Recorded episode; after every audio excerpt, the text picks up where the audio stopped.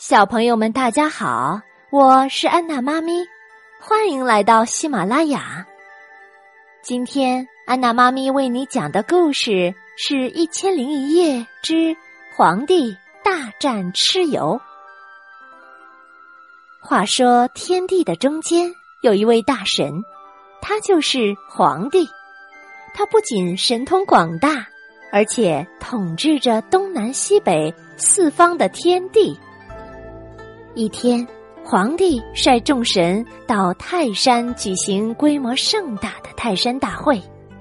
地方鸟为皇帝驾车，蚩尤带着成群的虎狼在前面开路，风伯紧跟在蚩尤的后面，掀起大风将尘埃吹走，而雨师则紧跟在风伯之后，降下甘霖，洒湿路面。其余的鬼神都跟在皇帝的车子后面，队伍浩浩荡荡，十分的威武。蚩尤神一边在前面开路，一边在心中升起嫉妒之火。他想，有朝一日我要取代他的位置。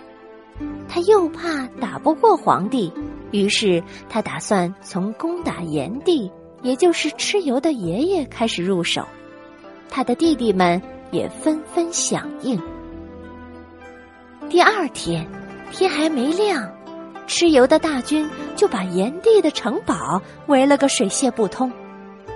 炎帝见状又惊又怒，他手下大将火神祝融主动请战，带领重兵马杀向蚩尤大军。炎帝的军队由于缺乏准备，仓促应战，所以连折几员大将，死伤惨重。祝融见形势危急，连忙脚踏祥云，升到空中，张口向蚩尤的军队喷出熊熊大火，烧得蚩尤的军队大败而逃。但是大火也烧毁了良田、树木。和民房，许多人都葬身火海。炎帝连忙用神力扑灭了大火。而这时候，蚩尤见大火熄灭了，又率兵杀了回来，猛攻炎帝的城堡。祝融怒不可遏，又要喷火。炎帝忙说：“慢，为了不让黎民百姓再遭火难。”这个天地的宝座，就让给那个畜生吧。说完，泪如雨下。祝融只好打开北门，护送炎帝逃到了北方的涿鹿。蚩尤抢占了炎帝的宝座，得意忘形的接受朝拜，大摆酒宴，封赏他的弟弟们。又过了几天。蚩尤又把弟弟们召到了密室里，精心的做了一番安排。蚩尤的弟弟们各带一百精锐将士，按照蚩尤的吩咐，各自行动去了。蚩尤则躲在后花园一个神秘的地方，不再露面了，谁也不知道他在干什么。日子一天天的过去了。到了第三十天，蚩尤的弟弟们都各自带领成千上万的兵马回来了。原来这些日子他们是到各个部落招兵去了。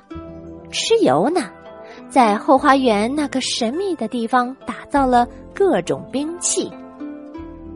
蚩尤有了几十万的军队，又有了精良的武器，就浩浩荡荡的杀往涿鹿。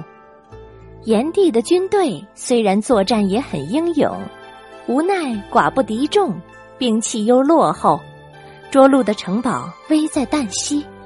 炎帝只好驾起祥云，前往昆仑山向皇帝求援去了。皇帝对蚩尤的所作所为十分恼怒，让毕方驾着大象拉的战车来到了两镇之间。让蚩尤回话，蚩尤蛮横的喊道：“皇帝老儿，快把天帝的宝座让给我，不然你就死路一条。皇帝强压住心头怒火，温和的说：“当天帝要靠自己的品德和善行，你如果修身养性，为黎民百姓多做些有益的事情。”蚩尤哪里听得进去这大道理？还没等皇帝把话说完，便大声的喊：“少废话，快来决一胜负！”皇帝冷笑一声，在战车上把令旗摆了摆，布成了一个阵势，变化出十几个阵法，最后将蚩尤的军队分割成十几块儿，分别包围起来。蚩尤的军队人人昏头转向。在阵中乱冲乱撞，找不到攻击的目标。皇帝擂响了战鼓，将士们齐心协力。只见剑光闪闪，蚩尤的人马纷纷倒地，惨叫声连成一片。最后只剩下蚩尤被活捉了。蚩尤被带到了皇帝面前，手脚带着枷铐。皇帝感叹道：“你贪得无厌，想当天帝，害得黎民遭殃，几十万人葬身战场，你死有余辜啊！”说罢，便叫人将其推下去斩了。好了，小朋友们，今天的皇帝大战蚩尤的故事就讲到这里。假如你喜欢安娜妈咪，可以到安娜妈咪教育公益电台去听听安娜妈咪的其他故事吧。好了，今天的故事就讲到这里了，我们下次再见，拜拜。